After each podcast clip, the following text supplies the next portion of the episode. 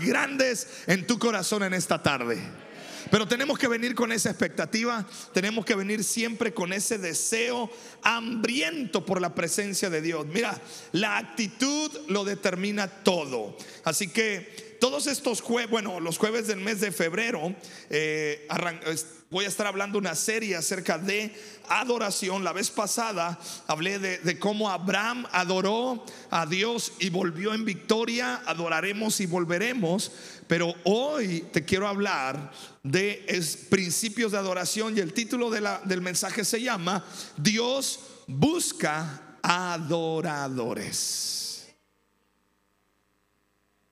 Dios busca adoradores. Es interesante saber lo que la Biblia nos muestra. Juan 4:23, uno de los versículos muy conocidos pero muy importantes de cómo Jesús habló con esta mujer, le hizo saber este principio. Mas la hora viene y ahora es cuando los verdaderos adoradores adorarán al Padre en espíritu y en verdad. Porque también el Padre tales adoradores busca que le adoren. Y sabes, ese es el deseo del corazón de Dios para ti y para mí que le adoremos. Ahora, ¿por qué Dios busca adoradores? Es una pregunta que yo me hago.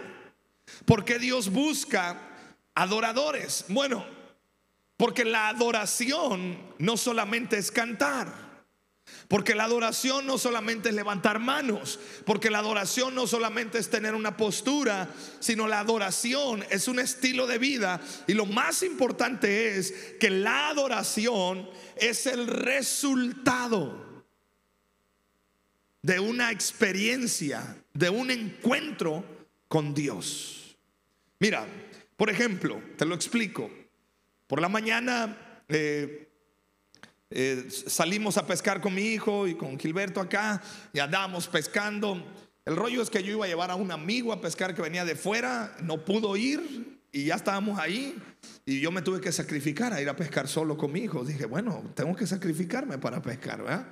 Ya que aparte el tiempo, entonces andábamos allá y de repente vimos las ballenas. ¿Alguien ha visto ballenas allá? ¿Sí las ha visto? Ok, y estábamos viendo las ballenas y de repente salta la ballena, incluso hice una transmisión ahí en vivo, salta la ballena. ¿Y sabes cuál fue nuestra expresión de, nosotros tres en la lancha? ¿Cuál crees ¿Qué crees que dijimos? ¡Wow! Y me dijo, qué chido. Le digo, neta, qué chido está esto. Saltó como dos, tres veces. ¡Wow! Bueno, adoración es el wow tuyo por ver a Dios en su grandeza y en su plenitud. ¿Está conmigo? ¿Sabes qué pasa? Hemos perdido el wow de Dios, hemos perdido el asombro, hemos perdido la capacidad de adorar porque nos hemos acostumbrado a la bendición, nos hemos acostumbrado, nos hemos acomodado a nuestro estilo de vida de tal manera que ya se nos hace normal. Pero escúchame, adorar a Dios siempre es algo espectacular que decimos, wow, Dios es bueno. La adoración es mi respuesta a una iniciativa de Dios. Porque muchos decimos, voy a adorar a Dios. Sí, pero es que Dios busca adoradores. O sea, Dios ya lanzó la iniciativa. Dios ya nos mostró. Dios ya nos está seduciendo. El profeta decía, tú me sedujiste, oh Jehová, y yo me dejé seducir, decía Jeremías. Adoración es el resultado entonces Adoración tiene que ver entonces con que yo eh, reacciono a la persona de Dios en mi vida. Tengo una pregunta, ¿cómo reaccionamos ante, ante la presencia de Dios? Tal vez nuestra reacción puede ser así de, ah, pues está bonito acá, wow, este, pues interesante. ¿Ah? Ya no hay un asombro. Pero la adoración tiene que ser del corazón que tiene un encuentro con Dios. La escritura está repleta de ejemplos en que se nos indican los esfuerzos de Dios para iniciar, para restaurar y mantener la comunión contigo. Te quiero decir esto, Dios está muy interesado en tener comunión contigo.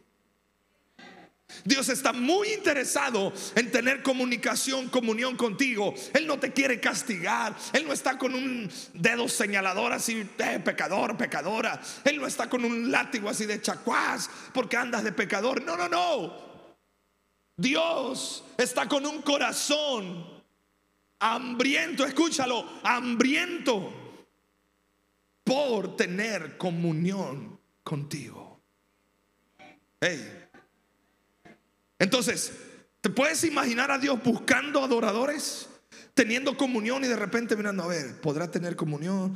No, ah, está pensando en que si el cangrejo, que si la hamburguesa, está pensando si el COVID, que si los ovnis, ah, este está pensando que si las chamacas, que si se va a casar, y este, aquel está pensando en dinero, y Dios está buscando. Y pero cuando encuentra un corazón que dice, Señor, se ha exaltado en la tierra. En tu nombre en la tierra, algo así. Yo soy malo, yo, yo le cambio las letras a las canciones. Tu nombre digno es. Entonces Dios dice, oh, este quiere tener comunión. Por eso Dios busca adoradores. ¿Sabes? ¿Cuántas veces has perdido la oportunidad de conectarte con Dios por seguir abrazando amarguras, angustias, dolores, pecado, malos hábitos. Por seguir mirando el mundo, estamos perdiendo la oportunidad de adorar a Dios. Por seguir mirándonos a nosotros mismos, estamos perdiendo la oportunidad de mirar al Rey de Reyes y Señor de Señores. ¿Está conmigo? Y Dios busca adoradores. Es decir, la adoración es mi respuesta a la iniciativa de Dios. ¿Sí? La adoración es el wow, es cuando dice, wow. Es como cuando te, traen un plato sabroso. Y tú lo ves y lo, ves y se te antoja, lo hueles y se te super antoja. Lo pruebas y dices tú, mmm, ¿ah? ya está medio hambre, yo no me voy a pensar en eso. La adoración entonces es nuestra respuesta a las proposiciones de amor de nuestro Padre Dios o de nuestro Dios Padre. En pocas palabras, tú y yo estamos aquí no porque decidimos aceptar a Dios, no, estamos aquí porque respondimos a su invitación. ¿Cuántas veces no has respondido a esa invitación? ¿Cuántas veces hemos decidido por otras cosas en vez de estar en la presencia de Dios? Decían los profetas, en cuya presencia estoy. Amada iglesia, Dios quiere llevarte, familia, Dios quiere llevarte a un nuevo nivel de comunión con Él. Entonces, el objeto de nuestra adoración. ¿Quién es el objeto de nuestra adoración? La pregunta sobre a quién se debe adorar la respondió Jesús por todos los tiempos, ya Mateo 4:10 está la respuesta. Jesús respondió, al Señor tu Dios adorarás y a Él solo servirás. ¿Tú sabes a quién le dio esta respuesta Jesús? Al diablo. Porque el diablo también busca adoradores. ¿No sabías eso? Bueno, sépalo ya. Dios busca adoradores, pero el diablo también busca adoradores. De hecho, la riqueza, el dinero, en los Jesús ubicó al dinero como un Dios, un Dios falso, pero un Dios.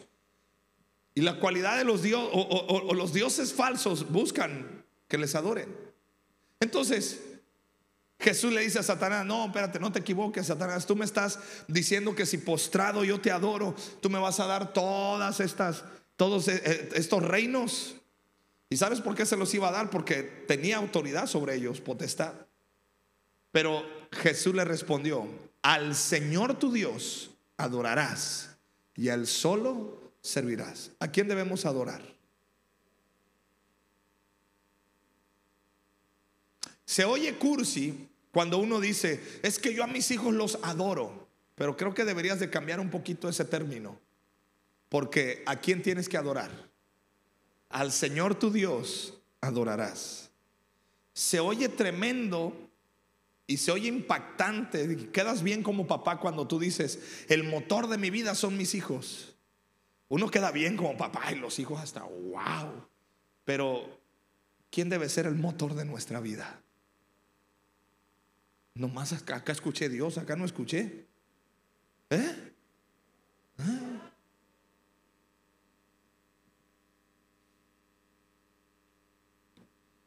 El único día a quien el único Dios a quien Jesucristo vino a revelar, Dios manifestó claramente su odio contra toda la idolatría. Al colocar un incisivo mandamiento ahí en Éxodo capítulo 20 en el verso 3, no tendrás dioses ajenos delante de mí. Por eso dice que la Biblia, en la Biblia eh, expresa que Dios es un Dios celoso. Y no es celoso de inseguridad, no es celoso de celopatías, de que anda allá y andas, y andas adorando allá a la Virgen. ¡Ah! Te voy a matar. No, Dios no es así, no es un psicópata. No. Cuando habla de un celo, está hablando de yo quiero tener comunión contigo. Y yo quiero que tú tengas comunión conmigo, solo conmigo. ¿Verdad? Por eso Dios, Dios dice, no tengas ídolos. Necesitamos urgentemente comprender entonces quién es Dios. Leerlo relacionado con la revelación que Él hizo de sí mismo en el Antiguo Testamento, en el pueblo de Israel, meditar en sus atributos. Dios es bueno, Dios es misericordioso, Dios es Elohim, Dios es eh, ah, ah, Dios es el todopoderoso. Dios es, es omnisciente, omnipresente. Todos los atributos de Dios. Y entonces cuando miramos esos atributos, cuando miramos la grandeza de Dios, no adoramos la naturaleza, no adoramos la perfección de lo que somos nosotros por su creación, adoramos al creador de todas esas cosas. Él es digno de alabanza. Cuando nosotros vemos al Señor de los ejércitos, alto y sublime, Pensamos en su infinita sabiduría, en su conocimiento, nos maravillamos de, de, sus, eh, eh, de sus interminables misericordias para nosotros y su amor. No podemos nada más que, que ¿qué? Adorar, adorar. Diga conmigo, gloria a Dios. Otra vez diga conmigo, gloria a Dios.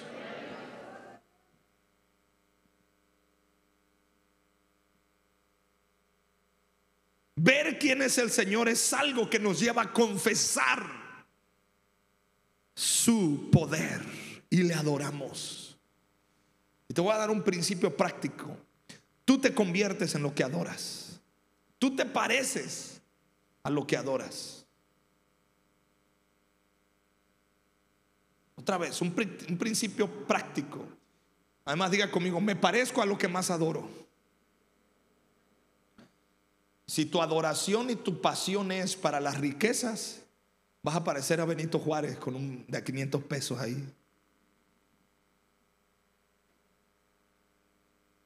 Si tu adoración es el trabajo, trabajo, ahí está. Si tu adoración es la familia, bueno, la familia.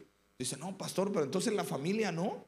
Jesús dijo, el que no esté listo para decirle a papá y a mamá, chao, bye, incluso para decirle a esposo, esposa, no es digno de seguirme. Porque Jesús dijo, aquel que se me quiera seguir, niéguese a sí mismo, tome su cruz y sígame. Entonces, adoración habla de esto. Por eso el profeta Isaías alcanzó a ver la gloria de Dios. En Isaías capítulo 6, una experiencia formidable del profeta. Y él dice, vi al Señor sentado en su trono, alto y sublime. Uh. ¿Cómo sería nuestra reacción al ver la grandeza de Dios? Si yo hace rato en la mañana que vi a esos animales, esa ballena enorme, cuando, sale a la superficie y resopla, se oye recio, hermano. Se oye así. Y cuando saltan y salpican y tú dices, uh, yo soy pequeño al lado de esto. Imagínate el creador de todo esto. Por eso Isaías dijo en Isaías 6, verso 5, ay de mí que soy muerto, porque siendo hombre inmundo de labios y habitando en medio de pueblo que tiene labios inmundo, han visto mis ojos al rey Jehová de los ejércitos. Isaías entendió la gracia de Dios en ese momento. No solo adoramos al Señor por causa de lo que Él es, también le adoramos por causa de lo que Él ha hecho. Y déjame decirte, el Señor ha hecho grandes cosas contigo. El Señor te ha rescatado, el Señor te ha perdonado, el Señor te ha restaurado tu vida y el Señor ha restituido lo que el diablo te robó. viene Cristo y te lo devuelve multiplicado. Por eso le adoramos. Por eso le exaltamos. Bueno, si le vas a aplaudir, apláudele con todo tu corazón. Aleluya. Amén. Por eso Apocalipsis le dice a, a, la iglesia, mira de dónde has caído. Mira de dónde Dios te ha levantado. ¿Te acuerdas cuando llegaste a los pies de Cristo? ¿Cómo llegaste? Decía mi abuelita con una mano adelante y otra atrás. O sea, nada. Y de repente Dios nos comienza a bendecir, Dios nos comienza a prosperar, somos bendecidos. ¿Por qué? Porque todo aquel que se encuentra con papá Dios, Dios dice, traigan, la, traigan la túnica, traigan el anillo, pónganle calzado. Este el hijo andaba perdido, pero ahora ha regresado a casa y toda su herencia espiritual viene sobre nosotros. Y somos coherederos con Cristo Jesús. Y si Él es el dueño del oro y la plata, pues digo, ahí te encargo, ¿no? Pero escucha, todo lo que ha hecho el Señor, toda su grandeza, lo que ha hecho en nuestra vida. El apóstol Pablo dijo que la única respuesta razonable para esto es la siguiente, Romanos 12, verso 1. Por tanto, amados hermanos, les ruego que entreguen su cuerpo a Dios por todo lo que Él ha hecho a favor de ustedes, que sea un sacrificio vivo y santo. La clase de sacrificio que a Él le agrada es la verdadera forma de adorarlo. En espíritu y en verdad. Alabamos al Señor por lo que Él es y le damos gracias a Dios por lo que Él ha hecho. ¿Alguien le da gracias a Dios por lo que ha hecho en tu vida? ¿Qué ha hecho Dios en tu vida? ¿Eh? Sería bueno que hiciéramos un inventario ¿no? de lo que Dios ha hecho en nuestra vida. La prioridad de la adoración, entonces, el siguiente punto, la prioridad de la adoración. Si el Señor ha de ser el Señor, la adoración a Él debe tener prioridad en nuestra vida. Yo te lo decía la vez pasada y te lo reafirmo. Hay dos mandamientos que Jesús nos dio. El primero, diga conmigo primero. Otra vez diga conmigo primero. A ver, si es el primero, ¿en qué lugar va? ¿Y qué, es lo, y, qué es lo que vamos a hacer primero? Pues lo, primero, ¿ah? ¿Y cuál es el primer mandamiento?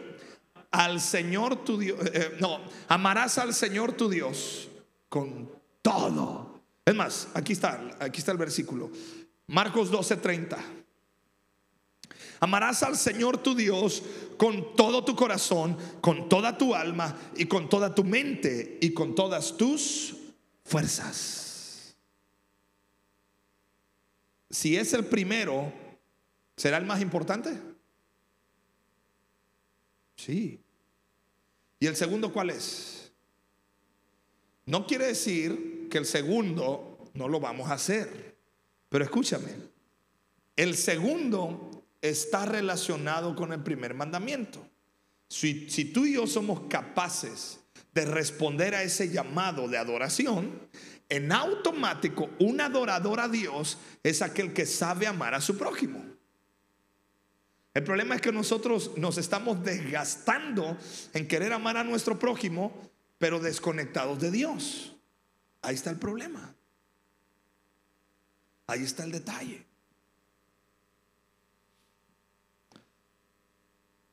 Cuando el servicio se convierte en el sustituto de la adoración, ahí estamos hablando de idolatría. Si tú todo lo que haces por el prójimo lo pones en primer lugar y dejamos a Dios en segundo lugar, Dios dice, no. Porque primero amarás al Señor tu Dios. Más que tu esposo. Más que tu esposa. Qué trabajo nos cuesta responder eso, ¿ah? Más que a nuestros hijos. Sí, aunque te cueste trabajo decirlo. Porque si pones a Dios en primer lugar, todo lo demás viene por añadidura. A mi esposa le conviene que yo siempre ame a Dios primero que a ella.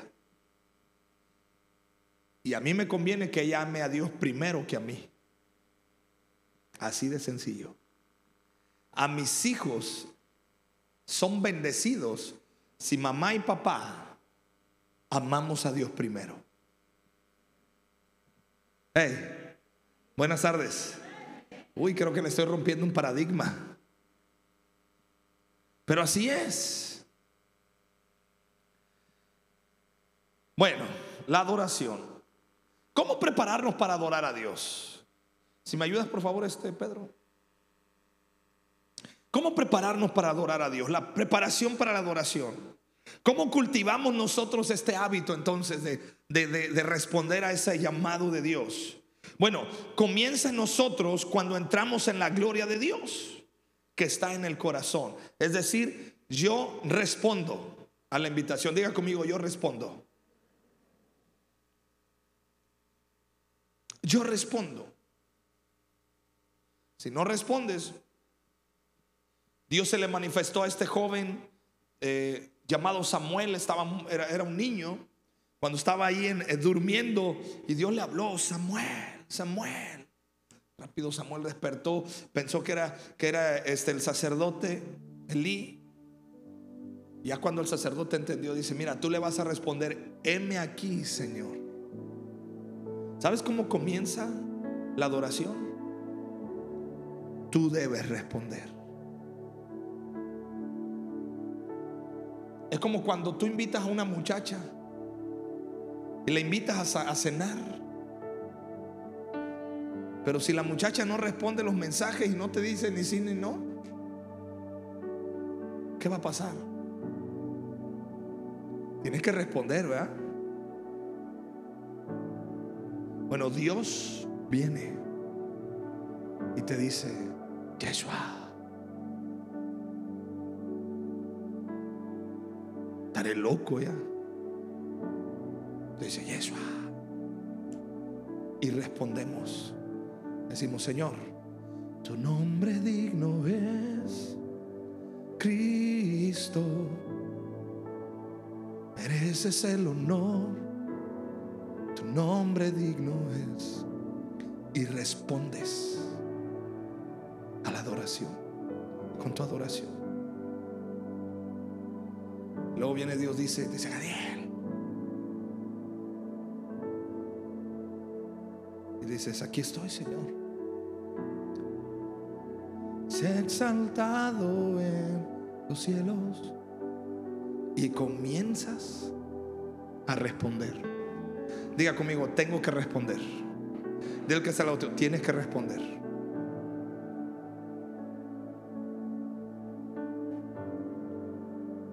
Y viene Dios, porque escúchame, la adoración es esto.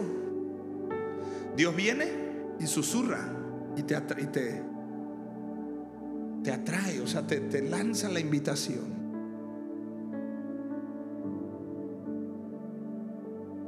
¿No te ha pasado que de repente son las 2 de la mañana y despiertas?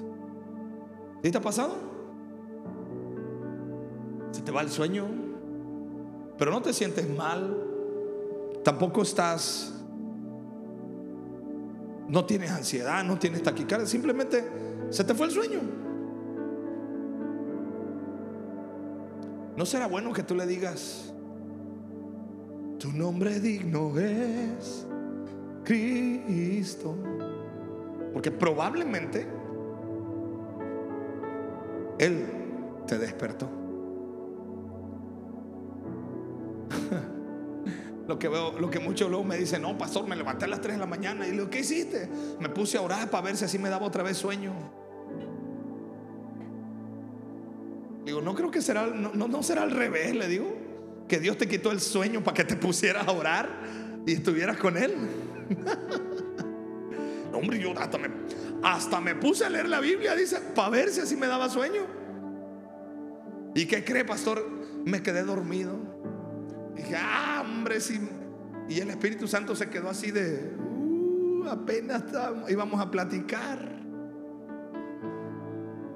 ¿Te puedes imaginar invitar a una muchacha para los jóvenes? Invitar a, para los hombres, invitar a una muchacha que tiene seis meses, que la invitaste, la invitaste, y por fin te dijo que sí.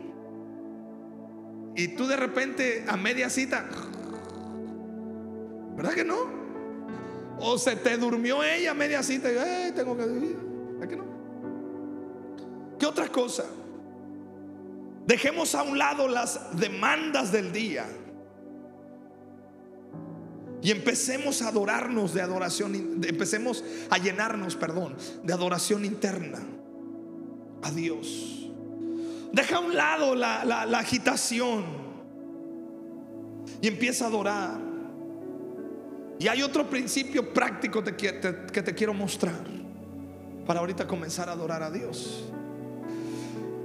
Dios es un Dios de la cotidianidad. Otra vez. Dios es el Dios de la cotidianidad. Es decir, en todo momento, en todo lugar, en cualquier actividad que tú estés haciendo, tú puedes tener conexión con Dios todo el tiempo. ¿Estamos? En el trabajo, cuando juegas, cuando comes, cuando duermes, siempre tenemos que estar conectados con Dios. Algunas actitudes prácticas para adorar a Dios. Primero, aquieta la agitación interna. Aquieta la agitación interna. Apaga luces, apaga celular, o si vas a poner música de celular, ponlo en modo avión, eh, apaga las notificaciones de tu celular. Bueno, aquieta la agitación interna. Es que no pagué la luz, es que cómo le voy a hacer, necesito pagar estas cuentas y la comida y es. Enfócate en Dios.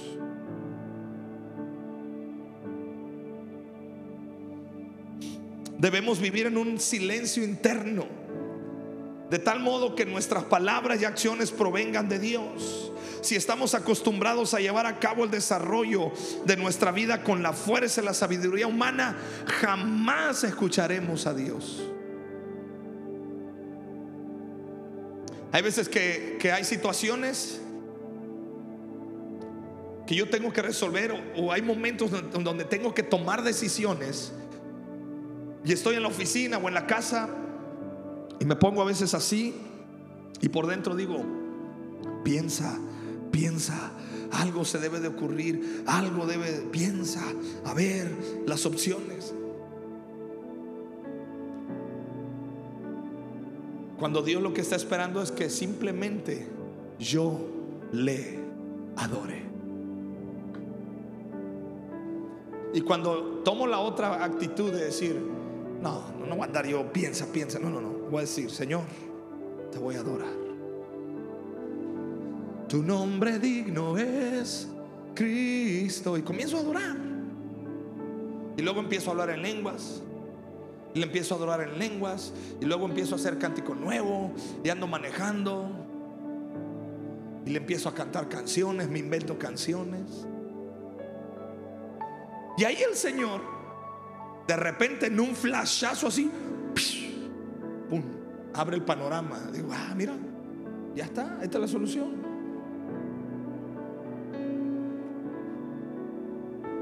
El hecho de aquietar las obras de la carne para que la actividad del Espíritu domine nuestra manera de vivir. ¿Sabes qué necesitamos? Aquietar las obras de la carne. Hacernos a un lado para que Dios gobierne nuestra vida.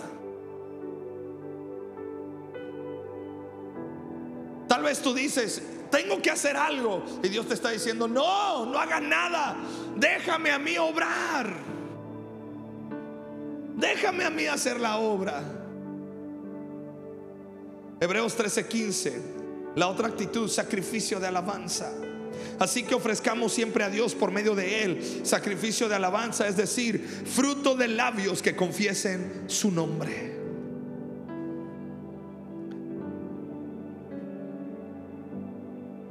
En el antiguo pacto se exigía sacrificio de bueyes y carneros, pero en el nuevo pacto se exige el sacrificio de alabanza.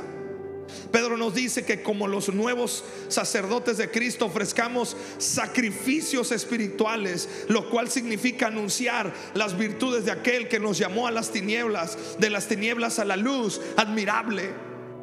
Sacrificio de alabanza, Dios, qué bueno eres. Dios, tú eres mi sanador.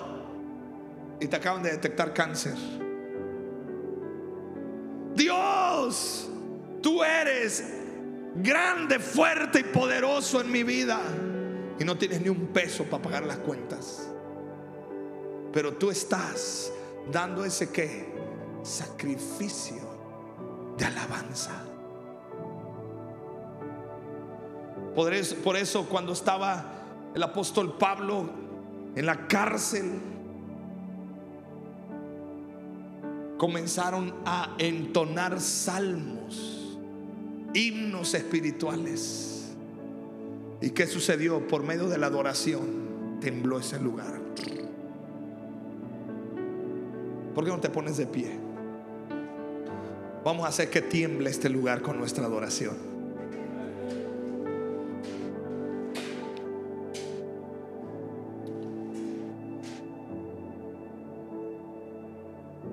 Escúchame. ¿Qué es el sacrificio de alabanza? El sacrificio de alabanza es este. Todas tus emociones las canalizas para adorar a Dios. Otra vez. El sacrificio de alabanza es todas mis emociones las canalizo para adorarle a Él. Es decir, Estoy viviendo una circunstancia de injusticia y yo me siento impotente. Es una emoción tremenda la impotencia. Sentirte impotente ante la injusticia. Pero ¿qué haces tú? No le das rienda suelta a ese sentimiento, sino que ese sentimiento lo enfocas a decir, Señor, tú eres mi justicia. Y yo por eso te adoro, te exalto y te glorifico. Ahí está el sacrificio de alabanza. Enfocaste una emoción a la adoración a Él. ¿Sí me explico? Alguien te lastimó, alguien te trató mal. Y tú guardas enojo, odio, coraje, rencor tal vez. Viene acá toda esa emoción. Pero tú dices, no. Señor, tú eres el que perdona mi vida. Bendice alma mía al Señor. Y no olvides ninguno de sus beneficios porque Él es quien perdona todas mis iniquidades. Él es quien me rescató del pozo y Él le adoras. Así que en esta tarde yo quiero que practiquemos unos minutos este tiempo para adorar a Dios.